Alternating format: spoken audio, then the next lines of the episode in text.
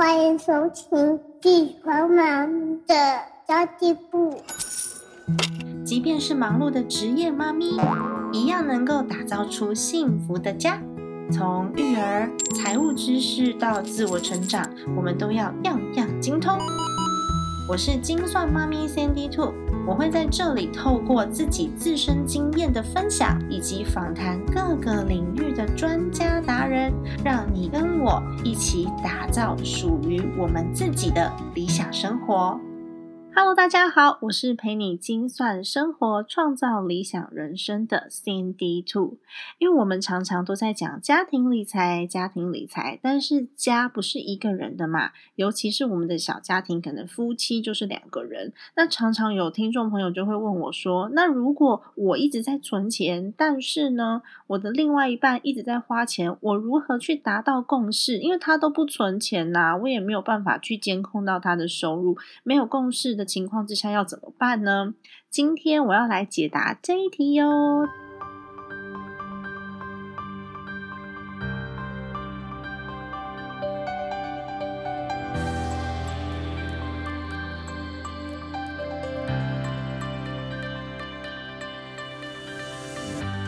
其实我上个礼拜在精算妈咪存钱社，就是我们的一个 Facebook 的社团里面有问说，哎，大家最大的被动支出到底是什么？那我所指的被动支出，当然就是这些订阅制的东西啊，Netflix 啊、Spotify 啊，或是 YouTube 的那个频道啊，还有健身房啊这种会自动扣款的，甚至是手机费用啊这种，他会自己去扣自己的款项，每个月都会扣这种被动支出。但是就很多的听众朋友在下面。回我说哦，我觉得我最大的被动支出就是我老公，我真的觉得超中肯的，超级好笑。那当然说的也没有错啦。如果说另外一半的家人不受控的话，的确是一个蛮大的漏洞，蛮大的被动支出的。如果说你的孩子已经长大了，他会乱花钱，这也是一个蛮不受控的被动支出啊。其实很多人都有这样的烦恼，对不对？就是我一直在，我是我是一个很爱存钱的人，但是我先生如果一直在花钱，我到底要如何去？达到共识，我其实蛮早以前也有这样子的烦恼的啦，因为我先生以前就是那种他很喜欢买。嗯，品质很好的东西，而且他非常喜欢断舍离。就是他如果他从二十八腰胖到三十腰，他就会把二十八腰的裤子给丢了，然后去买三十腰的。然后三十再胖到三十二腰，他就会把三十腰的裤子给丢了，然后再买三十二腰的。但他会胖胖瘦瘦，胖胖瘦瘦啊，所以他如果瘦回去三十腰，他又把三十二腰的裤子给送给别人，然后他又去买三十腰的裤子。我就觉得天哪，为什么你一天到晚在买这种东西，尤其牛仔裤？便宜的一件也要五九九吧，七九九也要吧。那如果你买好一点的牌子，可能就两三千块啊。然后有些人跟我说，他先生非常喜欢吃餐厅，所以只要出去，他一定要找那个看起来还不错的餐厅进去吃才行。他每次都觉得天呐，好奢侈浪费哦！我们的这个家计的费用啊，光是花在餐厅上面，每个月都破万元呢！哇哦！那到底要怎么样才能让另外一半跟我一起共同的管理好家庭账务，不要说另外一半变成漏财虫呢？嗯，其实我告诉你，如果硬管的话，绝对是不可能的。我前几集曾经有讲过，在设定目标预算的时候，要跟你自己的情感做连接，就是你最深层的那个欲望。其实跟另外一半沟通也是一样，因为他一定会有他自己很想要、很渴望的东西。在他的内心，所以我们应该要先做几个步骤。第一个步骤是，你要先知道他在想什么，他是不是跟你有同样的想法？有时候或许他没有开始行动，但是他已经有想法了，但是你不知道。那我们要怎么做呢？其实是有一点点小小的诀窍的。我们可以坐下来，好好的先谈谈几个问题。第一个问题是。告诉他你现在对于财务的想法，然后你也可以问问看他他有没有想法，或是甚至有的时候你可以问问看他现在财务上面是不是有压力，如果有的话呢，我们要如何去共同的解决，然后告诉他你的方法。那他是不是有更好的方式可以去管理我们的金钱，或是他现在有没有特别在财务上面不满意的地方，或是他很满意的地方？或许他理财理得很好哦，也说不定哦。那你们也可以共同去想想，哎，我们未来五年、十年后的计划，甚至退休的计划到底是什么？他有没有一些财务计划？还有另外一个我觉得很有趣的事情就是。如果你们两个愿意去共同想想，哇，如果说我现在已经存到了一千万或是一千五百万，这个数字要看你们自己如何设定。因为有人对一千万是非常有感觉，觉得很大；但有人觉得一千万很小。要设定一个数字，假设我拥有这些钱，我是什么样子的感觉？我们会拿它来做什么？那这就是在让两个人沟通的时候有一个比较呃相近的话题，或许。这个话题，你们聊下去就可以聊个。两三个小时也说不定，而且深入聊这个话题，可以让两个人越来越接近自己的价值观跟内心想要的需求，还可以让感情变好哦。因为就会知道对方真正的想法，不会有那种预设立场，说他他就是不管账啦，哎，他就是无所谓了，他就是怎么样。或许他很在乎，但是你不知道，所以我们要找出那个最强的动力是什么。如果说没有动力跟欲望的话，其实不太可能去推一个人前进。如果你逼他的话呢，更不可能，他会更抗拒，或者是觉得，哎，你瞧不起我现在的做法嘛，反而会引起冲突哦。所以我们可以开始聊聊看对方有没有想要做的事情，你就可以像我们刚刚不是已经坐下来深谈了两三个小时了吗？接着你就可以问他说：“哎，所以你现在已经知道我们现在现有的财务状况啦，你是怎么想的呢？那如果说我们现在已经没有金钱上面的任何的问题的话，你想要做什么事情？”或许他会回答说：“哦，我想要去旅行，或是我想要买一个什么样特别厉害的东西，或是我想要我自己盖一栋房子，或许还买一块地盖一栋房子都有可能。或是他想要去学有趣的东西，像我先生就是对摄影很有兴趣嘛，他也许就会去买摄影器材呀。那这时候你就可以。”跟他好好聊聊，说哦，所以我现在知道了。如果说金钱不是问题的话，嗯，我们可以一起做哪一些事情？你觉得这样子好不好呢？当然，在你们深谈了两三个小时之后，你问他这些问题，而且是站在他的立场着想，你是问他喜欢什么，所以他当然心情很好啊。这时候就是设定目标最好的时机了。所以我们就可以把几个大目标设下来，例如说小朋友的教育基金啊，或是我要买房子的钱呐，或者是比较近期的目标，像是呃，假设我要买一个二十万的摄影器材，好了，你就可以问他说：“哦，好，所以我们来设定这个目标，然后我们来给自己一段的时间去完成它，但是我们需要一起努力哦，然后我们需要有一点规划，我这边有一点计划，不知道你愿不愿意听听看。”如果你们的共同目标设下来了，他就会觉得哇天哪，我娶了一个好棒的太太哦，他都会为了我们的共同目标着想诶，然后我有在他的未来目标里面，而且他给我我想要的东西，这时候呢是互相给予承诺，所以呢彼此就会一起为了共同目标而努力，然后给对方一点点压力，一起完成一件事情，而且啊。如果说执行的好的话，还会有那种最佳队友一拍即合的感觉，这个感情真的会变好。一旦你们的目标设定完成之后呢，要选出完成这个目标的负责人，这个事情非常非常的重要。这个负责人可以是不同的目标不同人，或者是所有目标都同一个人，没有关系。但为什么很重要呢？因为一间公司绝对不能双头马车，对不对？一个家庭管账的也不能双头马车。所以呢，如果我们一开始就选定一个负责人的话，这两个人就不会为了对方的计划而去互相的争执了。像如果是先生负责那个存房子的钱好了，然后太太负责这个存呃手机或者是存这个很昂贵的相机的钱好了，然后各自可以有自己的计划一起来讨论。那如果先生不愿意讨论的话，没关系，你就可以把你的自己目标计划表全部都拿过来自己管，那也是蛮好的啦。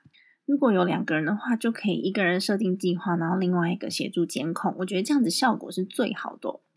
当然呢，我们专款专用的一个账户是一起管的，对不对？但是呢，我们可以互相监控的费用非常多，比如说，嗯，小朋友教育基金，或者是嗯，我们的医疗保险，然后还有一些。嗯，日常用品、食物、衣服，还有要出去玩的钱，甚至你有养宠物，或者是家里面这些维修的费用啊，然后我们逢年过节要包红包的费用，还有给家里面的孝养金，这些呢，其实我们都可以一点一点的把它。分折出去，分折出去是管预算哦，不是管账户哦。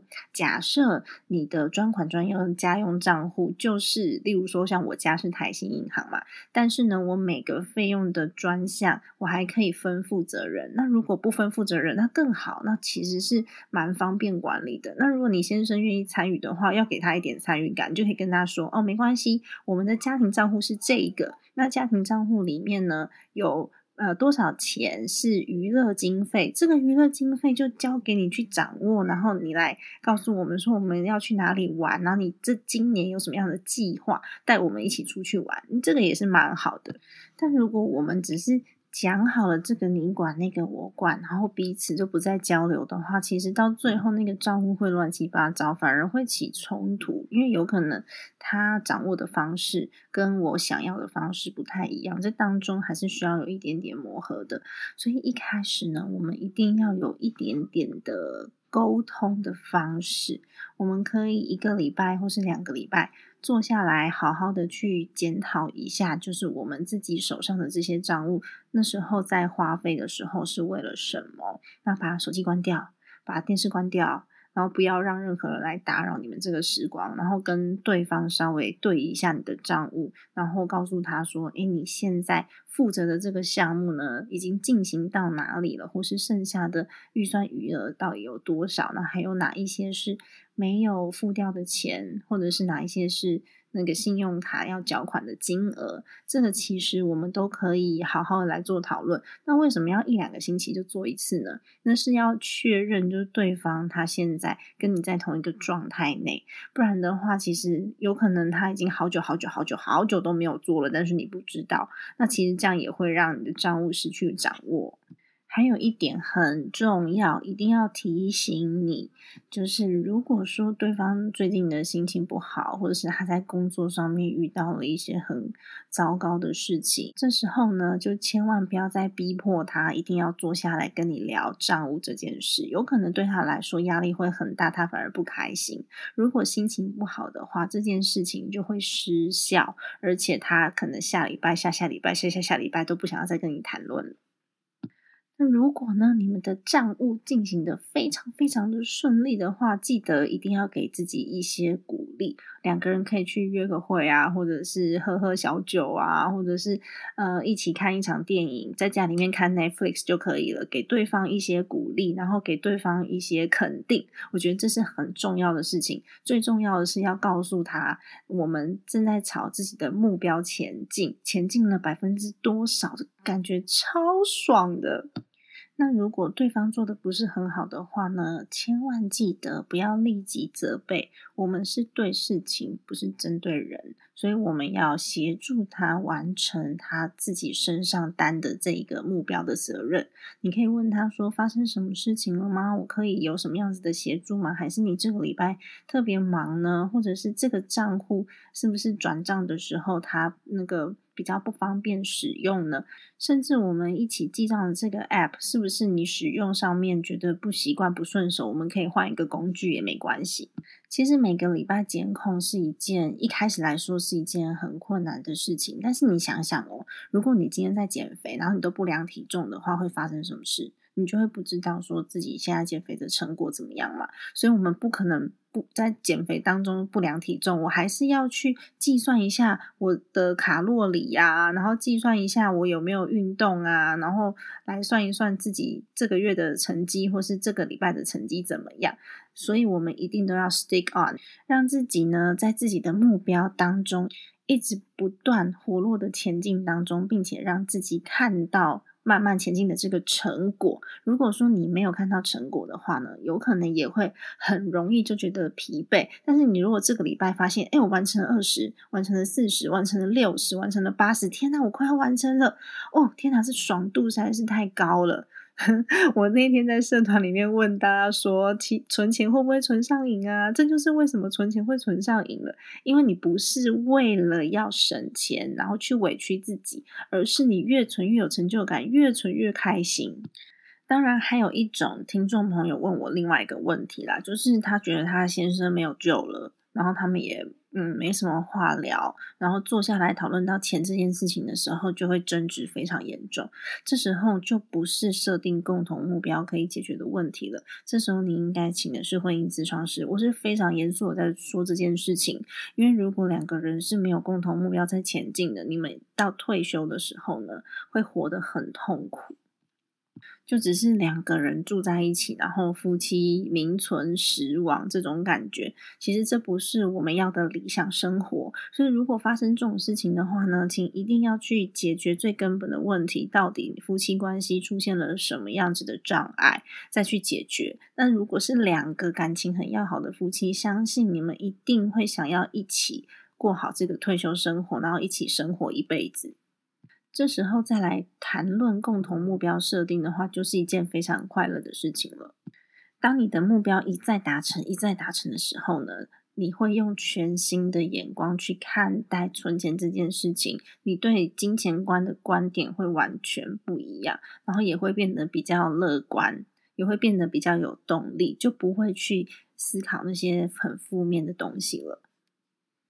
还有一点很重要要提醒大家哦。当你想要跟另外一半好好坐下来谈谈的时候，那时候的你应该已经记账了好几个月，甚至记账个半年以上，然后你拥有自己预算规划的进度，你才有办法让他坐下来的时候听你讲话是有说服力的，他会知道你是玩真的。如果说你是玩真的的话呢，坐下来谈谈的效益就会很高。为什么要两个人一起做？家庭财务的管理这件事情，我得再一次、再次的强调，因为一个家就像一个企业一样，如果你们没有一起共同的管理的话呢，变成说，哎，财务部在省钱，行销部在花钱，行销部花的钱超过财务部，然后两个人就吵架了，就是会有这种事情发生。如果是一间公司的话，你还有机会破产了，从头再来，就是再重组一间公司。但是如果是你的人生的话呢，万一你在退休的时候发现你是一无所有。这就是一个很惨的事情了，因为人生不能重来嘛。所以你们坐下来谈的时候，设定目标的计划，除了要有存钱的计划。还要有投资计划跟如何赚到更多钱的计划，主动收入跟被动收入都要谈进去，这才会让你们的目标有机会达成。否则的话，目标数字高阁，我现在说要我要买一栋一亿块一亿元的房子，那很困难。所以如果说这个目标是达不到的，你们看不见前进的这个进度的话，就会更容易的放弃哦。一旦你们愿意坐下来好好一起谈谈家庭目标，跟我们的存钱计划、跟目标计划、退休计划，然后我们一起来做预算的时候呢，就会有非常多好玩的事情发生。例如，我们可以一起开启一个比赛啊，两个人就开始挑战，说：“哎，我到底是我先达到目标，还是你先达到目标啊？”其实这个也蛮好玩的，是情趣的一种吧。我把它当成情趣啦，不知道大家会不会把它当成压力？那我觉得，就是如果说两个人可以有一个友谊赛，这也是蛮有趣的一个方法哦。看看在三十天内谁花的钱最少啊，然后大家就会想办法说：“哼，我今天走路。”我今天不坐公车，就类似这样，或者是说，哦，我现在呢一个礼拜我都吃素，就会有很多很创意的发想出现。另外就是我们还要有一个共识啦，就是你自己做的真实消费一定要告诉对方，你不要把它藏起来，说啊，我买了呃五千块的衣服，就我账上写五百块，如果是这样的话，落差就会超大的，所以不要。不诚实的面对自己，这点也是非常重要的，也要跟对方好好的说明，说我们是认真想要完成我们一起的共同梦想，所以呢，我们要认真来做，就不要欺骗对方，也不要欺骗自己，然后一定要设定预算，绝对不花超过预算的钱哦。其实两个人共同做的事情真的蛮多的，像我们还可以共同去规划税务，就如何去避税这件事情，其实也可以做。比如说要用谁的名字下去做房贷啊，然后用谁的名字做什么，其实这跟收入的高低，还有谁先贷款谁后贷款，谁当担保人，这个都会影响到税金诶。那当两个人愿意去共同研究的时候，真的太好玩了。像我先生啊，他现在有的时候帮公司代购一些东西，他就会有那些信用卡回馈的点数或者是 Line Point 点数嘛。然后他出去买东西的时候，就跟我讲说：“哎，老婆，你知道吗？这一餐一百五十块不用钱，我是用点数换的。”然后自己在那边得意洋洋的，我就觉得超好笑。然后我们也会就是买了一台 Switch 嘛，好像一万块钱左右吧，就在家里面运动。因为你如果去健身房，两个人，然后一个人是好算五百就好，够便宜了吧？那两个人就是一千块，那一年就是一万二。当然不可能这么便宜，所以一定会超过嘛。那健身房我们又不可能常常去，就更浪费啊。那我们买了一台 Switch，两个人就会互相比赛，然后还会看那个健身环大冒险有没有？上面就会有时数跟级数，然后我们俩就会比赛说：啊，怎么你又超过我了？不行，我要下次再更努力。其实这就是可以提高生活情趣，然后又可以节省一点点费用的方法，然后还可以获得健康，或是两个人可以去做一些很有趣的事情。找一些不用钱的娱乐，我们的娱乐其实真的非常少啦，因为我们就是你知道很无聊的两个人嘛。但是呢，我们常常就是在家里面看 Netflix，或者是我有一些朋友知道我很喜欢喝白酒，然后他们就会送我气泡白酒，或者是呃，像我喜欢那个那那那个哪个国家，我一下忘记了。哦，希腊，我喜欢希腊的白酒。然后我有一些朋友知道，他们就会。买的时候啊，通常都是六支六支，就是一手一手买的嘛。他们就会送我一两瓶，我们就在家里面享受。那其实是朋友花的钱，因为我其实身边这个经济状况好的朋友还蛮多的，然后就可以好好的来做一点点的小小的享受哦，微醺之夜。我也不会觉得说那是别人送的，所以很怎么样，无所谓。他们只要愿意送我，就愿意喝。OK，然后还有 Netflix 的话，我们是用家庭方案。家庭方案大家知道，就是四个四个家庭。一起共用一个家庭，一个月只要一百块，这比出去外面看电影真的便宜太多太多了，而且还可以半夜看，就是小朋友在睡觉的时候，我们有时候偷偷摸摸起来看电影。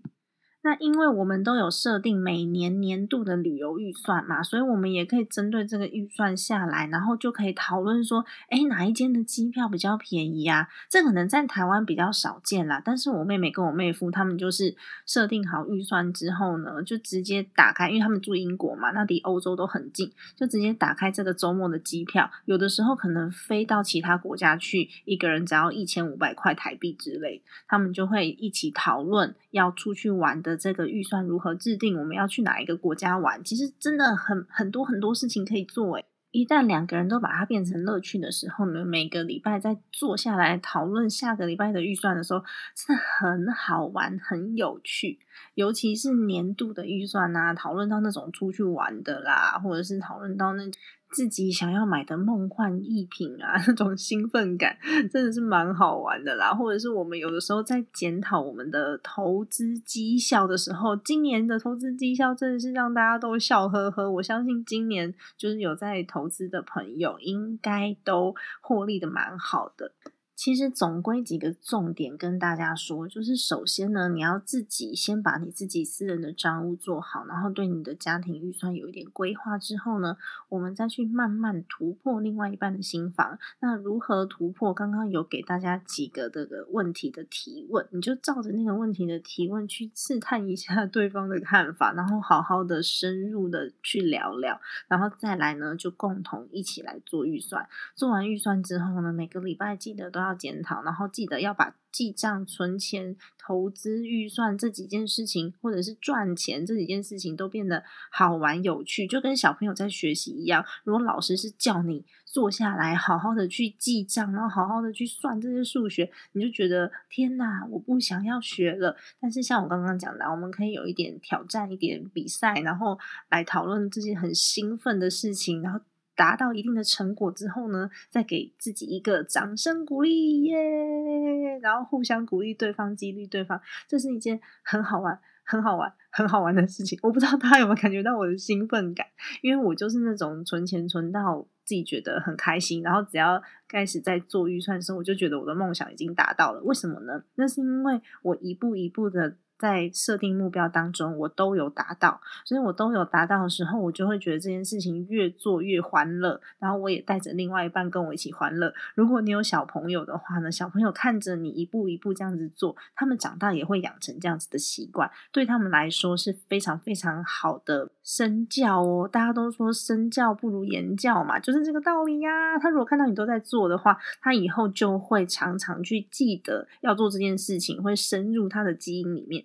然后刚刚有讲到有一点点比较悲伤的事情，就是如果说你的另外一半跟你真的已经很不合了，没有办法坐下来好好谈的话，就一定要请婚姻咨商或是请其他的人第三者来介入帮忙协调，不然的话呢，我们要生活一辈子好几十年呢。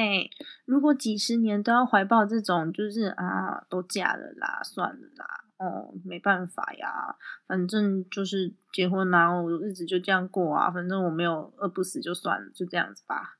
啊，天哪，这种生活我才不要过嘞！我的个性，我一定会想尽办法的去想出解决方法，然后要知道对方到底真就是症结点在哪边，然后我们来去协调。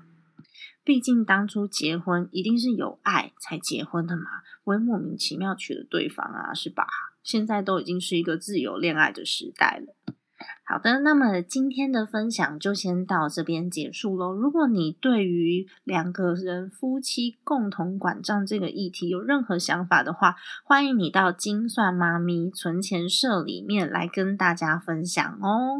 希望这期节目对你来说是有帮助的，因为对我是非常非常的有帮助。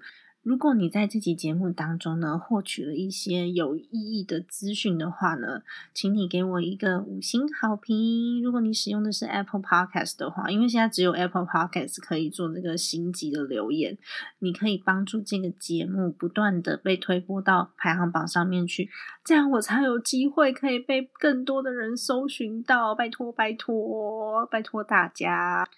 家庭理财就是为了让生活无余。分享这一集节目，让更多的朋友在空中一起打造属于我们幸福的家。我们下一集再见喽，拜拜。